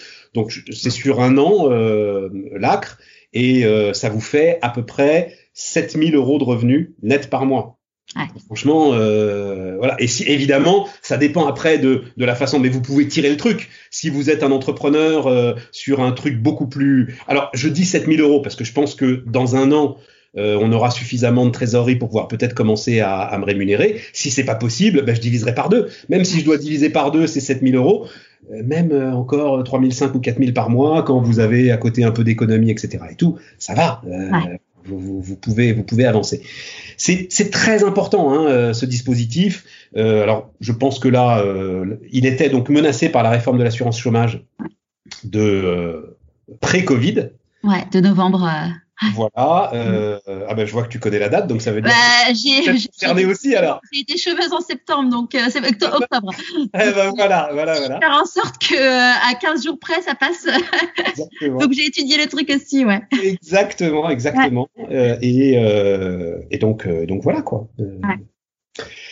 Euh, non, non, non, très, enfin bon, très bon dispositif, euh, très bon dispositif, c'est ce qu'on dit beaucoup. Hein, euh, pour l'emploi, premier business angel de France.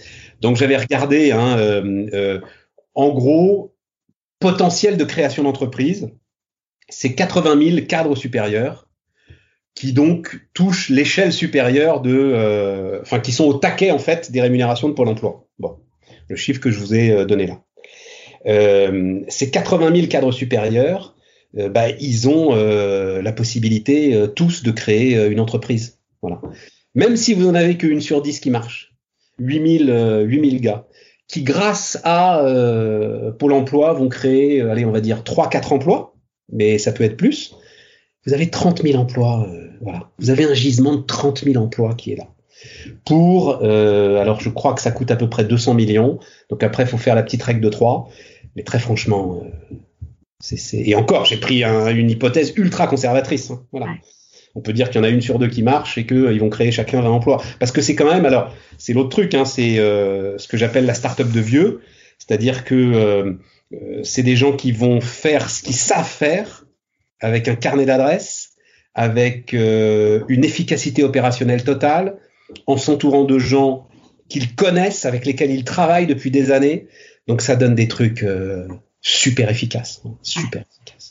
Oui, puis même si euh, c'est pas des embauches en direct, c'est faire quand même euh, travailler l'économie parce que, euh, bah, comme tu disais avec Non-Stop, enfin, c'est Oui, alors bien sûr. Euh, c'est du coup créer des, aussi des, des emplois chez, euh, chez, les, chez les fournisseurs, quoi. Bien sûr, bien sûr. partenaires. Ouais. C'est une entreprise, quoi. Bien sûr. Ouais. Et aujourd'hui, du coup, tu dis que tu ne te revendiques plus journaliste, tu n'as plus ta carte de presse. Oh là, mais je l'ai plus depuis 20 ans, ma carte de presse. Tu, du coup, tu n'es pas entrepreneur, tu n'es pas journaliste. qu'est-ce que, comment tu te définis? On a besoin de se définir. Tu te définis, non, je Charlotte? Ah, ah, non, moi je me définis pas. Ouais, c'est vrai. Ah je me définis comme une. Ah non non, la carte de presse, ça c'est un autre sujet. La carte de presse, la carte de presse, c'est un, c'est le corporatisme. Alors ça, ça va avec le rhinocéros. Voilà, hein, les bandes de cons. Non non non, c'est le groupe, c'est le troupeau. C'est, c'est le corporatisme, c'est terrible. C'est, c'est, c'est ce qui, c'est ce qui, c'est ce qui tue l'économie, hein, le corporatisme, la rente. Les, les c'est, c'est, les corporations qui euh, cassaient les métiers à tisser. Euh, euh, à Lyon euh, au tournant du, enfin au, milieu du, du 19e siècle. Hein. Les corporations sont toujours contre l'innovation, toujours, toujours, toujours, toujours. Euh, alors, je vais vous dire quand est-ce que j'ai lâché la carte de presse. C'est quand la commission de la carte, non, ça s'est fait, fait un peu avant, mais ça a été pour moi, quand la commission de la carte a refusé de donner la carte de presse aux journalistes de ce qui s'appelait alors le Petit Journal sur Canal+ le petit journal de Yann Barthès, qui commençait tout juste, et avec tout ce qu'ils avaient d'impertinence, de réinvention, etc. Et la commission de la carte avait décidé que c'était pas du journalisme. En partie parce qu'ils se foutaient de la gueule des journalistes, d'ailleurs. Et donc là, je dis non, c'est pas possible. C'est pas possible. Non, non, pas de carte de presse. Pas question de faire partie de cette corporation. Ça ne fait plus partie. Et, et aujourd'hui, ça n'a aucun impact sur. Euh, aucun. La carte de presse, elle, elle peut être importante si vous êtes reporter, euh, parce que bah, il y a des tas d'endroits où on vous la demande pour rentrer. Euh, je crois, enfin à l'époque, euh, conférence de presse à l'Élysée, il fallait une carte de presse, par exemple, même si vous pouvez. Enfin. Non, mais il y a des zones de conflit. Alors, ils sont à peu près organisés. c'est pas mal d'avoir une carte de presse quand notamment vous travaillez avec l'armée israélienne, je crois qu'ils sont très, enfin même s'ils font leur propre enquête maintenant, enfin j'en sais rien. Enfin bref. Ouais. Mais sinon, dans certains contextes. Euh, sinon, euh, Charlotte, elle sert à une seule chose, la carte de presse. Tu sais très bien à quoi elle sert la carte de presse. À rentrer dans les. Euh, elle sert à faire 4000 euros d'éco, d'économie d'impôts, voilà, point à la ligne. Elle sert à défiscaliser, à, à se retirer 7000, c'est combien? 7500 euros de son revenu imposable, voilà. Et comme les journalistes sont quand même assez bien payés, ils sont pour beaucoup d'entre eux dans la tranche supérieure de l'impôt sur le revenu. Donc, euh, c'est 45% de ces 7000 euros qui se mettent dans leur poche. Voilà. Voilà ce que c'est la carte de... mais, quand, mais, quand, mais quand vous dites ça, les, les, la corporation vous dit mais non, mais pourquoi? Parce que ça revient régulièrement. Hein, c'est alors vous avez des grands colloques sur pourquoi la défiance envers les journalistes. Allez-y, allez, allez faire un tour sur Twitter. Euh, euh, tiens, pourquoi vous n'aimez pas les journalistes? Vous allez voir la niche fiscale qui va débarquer tout de suite. Et les gars vous disent oh mais non mais c'est pas un sujet mais ça coûte rien du tout. Euh, tiens ça doit coûter à peu près ce que coûte euh, le dispositif euh, aide à la création à la reprise d'entreprise. Voilà c'est quand même beaucoup plus efficace qu'une carte de presse. Ouais. Même si je sais que vous n'avez pas envie qu'on parle de votre enfance, mais qu'est-ce que vous, pensez que le petit, le petit Stéphane de 6 ans dirait si vous voyez aujourd'hui? Oh non, alors là, on va pas faire euh, ça, Charlotte. Non. je suis désolé, hein. Je suis désolé, euh, malgré votre grand sourire, euh, ah, vraiment. non, non, on va pas faire de. La question, elle fait partie de toutes les interviews, c'est pour ça que je la pose. oui, mais alors moi non. non je crois qu'il s'en fout complètement. voilà, non, non, non. Bon, on n'en parle pas alors, c'est pas grave. on n'en parle pas, c'est qu'on va pas se mettre à faire de la psychologie de comptoir. non, franchement. Que, quand on dit qu'il y a des choix, euh, il y a des renoncements, euh, aujourd'hui, c'est quoi du coup vos renoncements par rapport à votre nouvelle vie? Rien, aucun. Rien. À quoi j'ai pu renoncer? Oh, Alors là. Rien. Je sais que j'ai fait de la peine euh, à deux ou trois personnes qui aimaient beaucoup travailler avec moi et que je peux pas récupérer sur Bismarck parce que j'ai pas les moyens de les payer. C'est tout. Ouais. Mais sinon, à quoi j'ai renoncé? Même dans votre vie perso. Euh... Ah non, non, ma vie perso, j'ai plutôt, j'ai plutôt. Euh, comment c'est quoi le contraire de renoncer? Euh, J'ai plutôt gagné. renoncer. J'ai plutôt acquis plutôt que renoncer. Ah bah non, non. J'aurais jamais pu faire ce qu'on fait là. Hein, jamais. Consacrer deux heures là, jamais. Impossible. C'est quoi votre plus la plus grande difficulté que vous avez traversée, du coup, euh, dans... Dans toute ma carrière professionnelle? Ouais. Oh, bah, c'est les débuts à business quand même. Bah, C'est-à-dire que euh, les, les, premières interviews que je faisais, j'appelle ça les interviews en langues étrangères. Je, je, comprenais un mot sur deux quand même. Donc, euh, donc, euh, donc non, non, là ça a été. Mais, mais en même temps, quand je m'en souviens, quand, comme vous n'avez pas le choix, vous avez sauté. À un moment, vous avez un parachute, vous savez pas faire de parachute, bah, vous êtes bien obligé d'apprendre à faire du parachute. Hein. Donc, donc vous, je crois pas que vous le vivez comme euh, un moment euh, désagréable. C'est un, un, moment, euh, c'est voilà, c'était un moment intense. Mais, euh, mais non, sinon, c'est enfin, c'est très arrogant à dire, mais des choses. ma femme dit, t'as jamais quitté l'autoroute. Ah. Voilà. C'est, je pense, que c'est une jolie phrase. Ouais. Parce que après, il euh, y a de plus en plus de gens qui disent que justement maintenant, il faut prendre les petites routes. Oui, oui, oui. Non, mais quand je dis j'ai jamais quitté l'autoroute, c'est-à-dire que j'ai toujours eu devant moi euh, une route dégagée euh, dans laquelle j'avançais vite et sans difficulté. D'accord, oui, ok. Hein, c'est ça le, c'est ça le truc. Euh, C'était ça l'autoroute. Voilà. Et est-ce que quand vous avez lancé Bismart TV, vous avez eu des, euh, des peurs, des doutes? Non, non, mais non, mais non, parce que mais voilà, c'est l'autoroute. C'est-à-dire que, alors non seulement c'est l'autoroute, mais vous avez un motard pour vous ouvrir le chemin. Mais non. Ouais, après, il peut y avoir l'ego qui se disent euh, ah ben ah, j'ai toujours été justement c'était toujours l'autoroute et en fait au final euh, au final non, bah, non. est-ce qu'on ça marche pas Ce qu'on se disait, ce qu'on s'est dit quand on a lancé le truc nous, on s'est dit on, on, va créer un colossal effet déceptif. Euh, on est l'équipe de BFM Business, euh, les gens un certain nombre de gens qui nous adoraient, euh, ils veulent la même chose, sauf qu'on a dix fois moins de moyens. Dix fois, hein, exactement dix fois moins de moyens. Donc ça va être un colossal effet déceptif. Euh, et il va falloir assumer ça. Voilà. Donc euh, bon bah voilà, on s'y était préparé et elle arrivait même pas. Ouais. Elle arrivait même pas. Euh, c'est surprenant. Si j'avais Alain Veil en face de moi, je lui dirais, tu vois Alain, ça confirme ce que je pense. C'est-à-dire que ces gens veulent du fond euh, et euh, euh, parce que avec Alain dans les, débats, hein, c'est que il fallait. Alors, vous disiez le passage à la télé. Il voulait que je fasse de la vraie télé, c'est-à-dire vous faites le sommaire debout devant un grand écran, et puis après vous changez l'axe de caméra, et puis après vous vous mettez dans ce côté du studio, et puis après vous parlez avec lui qui est debout, et puis après on lance un reportage, et puis après machin et tout. Je dis, mais Alain, ça m'emmerde de faire tout ça. Moi, je veux des gars en face de moi et qu'on discute. Et bah, mine de rien, visiblement quand même, c'est ce que veulent, en tout cas, notre communauté. Voilà. Ouais. Et du coup, c'est qui la communauté? Ah bah, c'est les entrepreneurs. Hein. Alors, ouais. coup, enfin, les entrepreneurs, l'ensemble les, de ceux qui s'intéressent aux mécaniques de création de richesse euh, dans l'entreprise. Voilà. L'ensemble de ceux qui s'intéressent à la microéconomie. Hein. Alors, quand vous faites de la microéconomie, vous êtes obligé quand même de faire un peu de macro, euh, notamment en ce moment, par exemple. Hein, c'est obligatoire pour donner euh, des perspectives, pour expliquer un certain nombre de choses. Alors c'est là où euh, on peut expliquer. Tout ce qui est microéconomie, on reçoit, c'est du témoignage, on apprend. Tout ce qui est macroéconomie, là on apporte des experts et, et, et, on renvoie, on est un peu en top-down si on peut dire, on renvoie de l'information à ceux qui veulent à ceux qui veulent l'apprendre, notamment tout ce qui tourne autour de la dette publique aujourd'hui, qui euh, paralyse un certain nombre de chefs d'entreprise.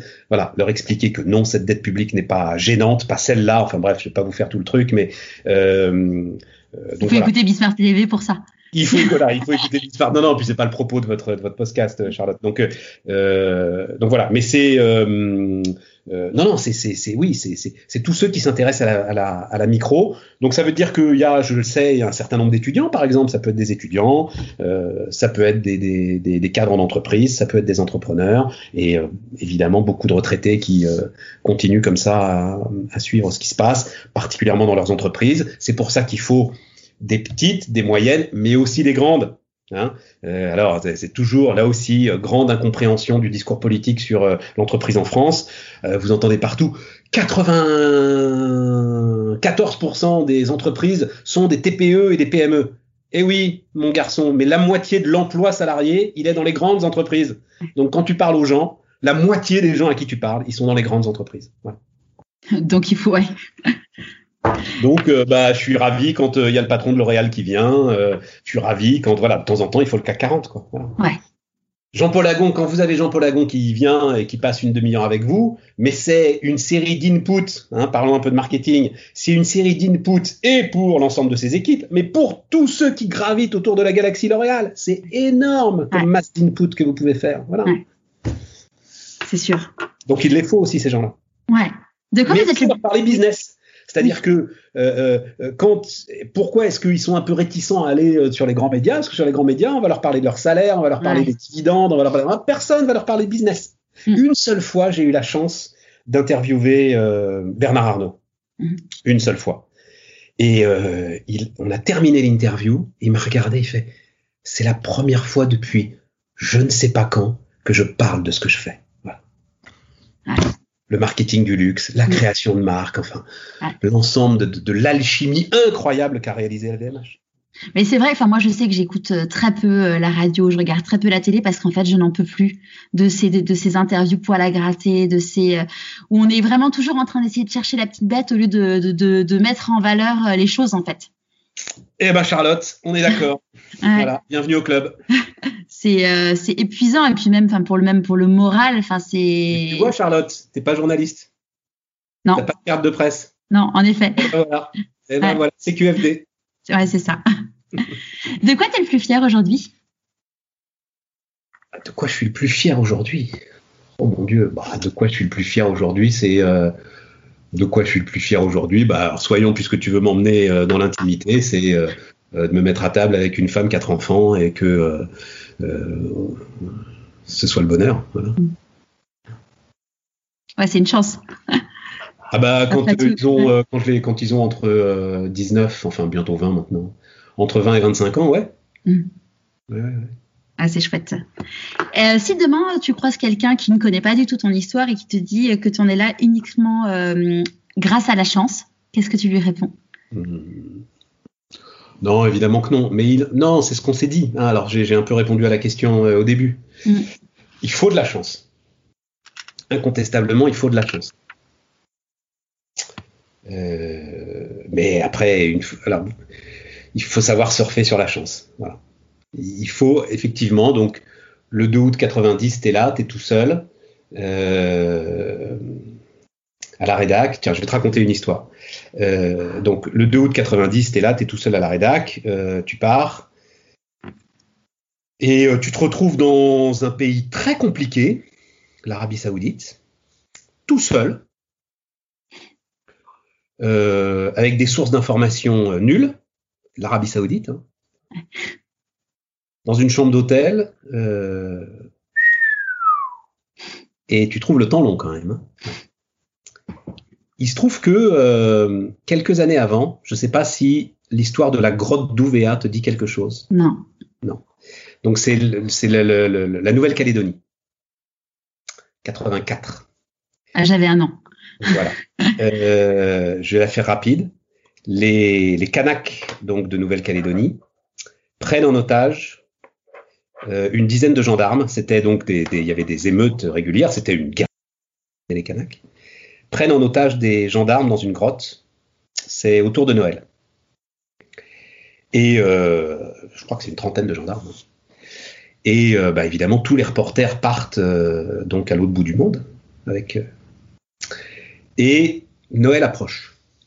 Et un certain nombre d'entre eux, et notamment grand reporter d'RTL, appelle sa rédaction et dit écoute euh, là euh, j'ai envie de faire un aller-retour pour Noël, voir mes enfants. Euh, franchement, la situation est pourrie, complètement stable. Euh, je vois pas ce qui pourrait se passer. Est-ce que tu crois que je peux faire l'aller-retour et tout T'es bien sûr de toi Disent les mecs. Oh bah oui, oui, oui. Non, mais t'as raison. Et puis ça peut peut-être durer. Ok, fais l'aller-retour. À ton avis, qu'est-ce qui s'est passé? Ah, Évidemment que ça c'est. non, pas la libération. L'assaut a été donné. Euh, il y a eu je sais plus combien de morts. ah oui, ça a été plusieurs gendarmes tués. Enfin, ça a été une histoire incroyable. Il était en famille avec ses enfants. il était dans l'avion même. Il était dans l'avion même. C'est 24 heures d'avion. Hein. Euh. Il était dans l'avion. Je crois qu'il a fait demi-tour, je sais pas où, quelque part à Singapour ou je sais pas où et tout. Ah bon, c'était trop tard, quoi. Je peux te dire que cette histoire-là, mais personne jamais n'aurait eu la capacité de me faire rentrer euh, d'un reportage tant que c'était pas terminé. Euh, Il y a eu, euh, alors voilà, c'est là où tu te dis, ok, t'as la chance, mais derrière, il faut tenir, mon pote, faut tenir. Euh, quand il y a eu après la guerre du Golfe, il y a une intervention, alors militaire, les plus anciens s'en souviendront, intervention militaire importante de l'armée américaine en Somalie. Il y a une terrible famine en Somalie, notamment une ville qui s'appelle Baidoa.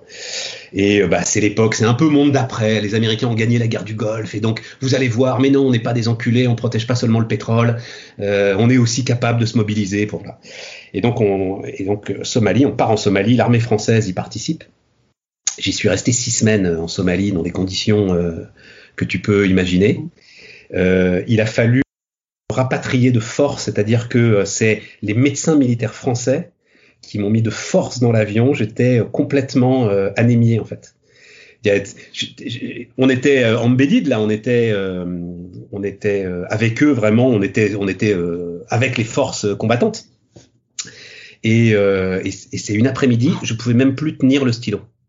Je pouvais même plus tenir un stylo pour écrire et tout. Je dis mais qu'est-ce, qui m'arrive, mais qu'est-ce qui se passe? Le médecin arrive, il vous regarde machin, il dit mais euh, vous êtes là depuis combien de temps, jeune homme? Je dis mais ça fait six semaines foutez de moi, mais vous foutez et, et donc là, intraveineuse, l'avion, etc. Donc c'est ça. Ouais. Tu n'as pas que de la chance. Voilà. Ouais, tu lâches rien. Mais, mais il en faut. Ouais.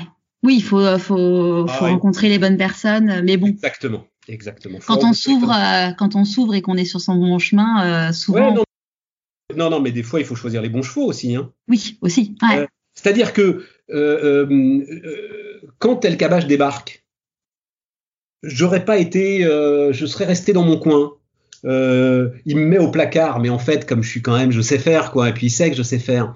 Au bout de deux mois, il m'aurait sorti du placard, voilà, et j'aurais fait euh, ma petite vie finalement européen, et euh, je serais bah, comme sont certains de mes copains qui étaient à l'époque et qui y sont toujours. Ils sont pas très heureux parce qu'à un moment t'as pas pris ton destin en main, à un moment t'as pas, voilà, t'as pas fait le bon choix, et j'ai rencontré Alain Veil, et tu te dis ce gars-là est exceptionnel, donc euh, donc on va on va y aller. Mais voilà, il y a une petite prise de risque. C'est sûr.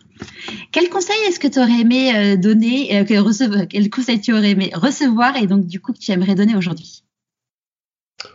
Bah, euh, le conseil, bah, le conseil, je l'ai reçu. C'est à l'école de journalisme où tout de suite on m'a dit fais de la radio. Et ça a été la rampe de lancement. Mon Pourquoi premier, c'était un conseil euh, la voix, la voix, la ouais. voix, hein, bah oui. Mm. À un moment, bah, c'est comme t'es sportif, hein, voilà. hein. À un moment, faut, faut, faut se servir de ses qualités. Euh, la voix et pas le physique, donc en plus ça réglait, ça réglait le sujet entre radio et télé. Donc voilà, la voix. Et puis, euh, donc ce conseil-là, je l'ai reçu. Après, j'en sais rien, je sais pas moi, quel conseil, quel conseil j'aurais aimé avoir? J'en sais rien. C'est, tu sais, c'est le rhinocéros quand même. hein. Ouais. Avant dernière question, c'est quoi tes, pro- tes, prochains défis? Ah bah là, il y en a plus là. Hum. Ah bah non, non, non, non. Après, on... non, non, c'est fini là. Non, non, start-up de vieux. Et donc, euh, j'ai 55 ans. Euh, c'est bien. Euh, donc là, en gros, on est parti pour une histoire. Si cette histoire de Bismart euh, nous emmène sur les, euh, peut-être même pas les dix prochaines années, euh, bah, ce sera très bien. Et puis, euh, j'espère avec Bismart qu'il se passera ce qui se passe avec BFM Business, c'est-à-dire qu'une fois qu'on aura lâché la chaîne, euh, elle tournera. Et là, enfin, on, est entouré de jeunes gens euh, qui sont formidables et qui auront les capacités de la faire tourner si jamais le, le, le modèle est le bon. Euh, et puis, non, non, voilà, ce sera, c'est fini, on tire le rideau. Non, non, non, non, non, non, justement, je faire le cabage, moi, le mec à 80 balles, mais arrête c'est, je pense que c'est, c'est, euh, enfin, je vais dire ça comme ça. Je pense c'est le signe d'un profond désespoir. Hein. Mm. Quand à un moment t'arrives pas à te dire, euh, euh, bah, c'est bon quoi, je vais arrêter d'être un personnage public, euh, je vais arrêter de, de, enfin, non non non, non non, non, non, non, c'est fini. Et puis euh, les mots sont grands, ils ont qu'à se démerder.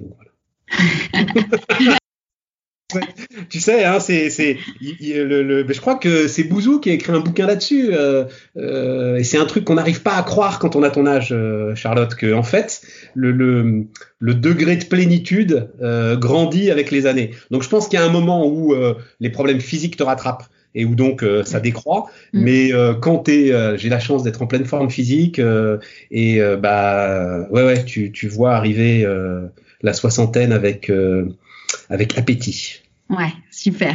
À qui as-tu envie de dire merci et pourquoi avant qu'on se quitte Ah, à qui j'ai envie de dire merci? À Jérôme Bellet et à Alain Veil. Euh, voilà, euh, évidemment à ma femme, mais ça c'est notre intimité. Euh, mais qui, bah, parce que, enfin, je crois que tu avais dit que t'en parlais à un moment, mais si elle n'avait pas été là, je sais pas si rien de tout cela n'aurait été possible, mais enfin, une immense partie de tout cela n'aurait pas été possible. Voilà. Euh, donc ça, évidemment. Mais derrière, Jérôme Bellet, euh, Jérôme Bellet, il a débarqué euh, à Europe 1. il a dit, justement, qu'est-ce que c'est que ce rhinocéros? Il me casse les couilles celui-là. et puis après, bah, c'est devenu mon maître. Et puis ensuite, Alain Veil, qui lui alors m'a fait confiance. Franchement, parce que je fais le malin là. Quand tu te retrouves, donc après, dans la rédaction que tu avais quasiment dirigée, au placard avec donc euh, un gars qui dit que t'es la dernière des que, tu as que, que... enfin bon bref. Euh, tous les jeunes gens bah, qui te regardaient un peu comme la réincarnation du Dalai Lama et qui là bah en fait pouf pas grand chose mais hein, il se retrouve comme un con là hein, voilà. Hein? C'est le malin mais quand il y a un gars qui appelle et qui dit je crois en vous en l'occurrence Alain Veil ça va. Ça fait plaisir à papa bah, vous pouvez lui, vous pouvez pour le restant de vos jours lui devoir une fière chandelle. Ouais, c'est sûr. Ouais, puis c'était une belle aventure derrière en plus. Ah bah évidemment, bah, bien sûr, bien sûr. Un immense merci Stéphane. Eh ben merci Charlotte. Et puis euh, plein de succès pour Bismarck TV, mais. Et moi plein de succès pour toi. C'est toi qui as maintenant des défis euh, hein, à relever ouais. et à, monétiser cette aventure. En effet. Bon ça, il y a comment, il commence à y avoir des beaux projets qui arrivent. Bon, bah, très bien. Bah, bonne route. Merci beaucoup. Au revoir, Charlotte. Au revoir.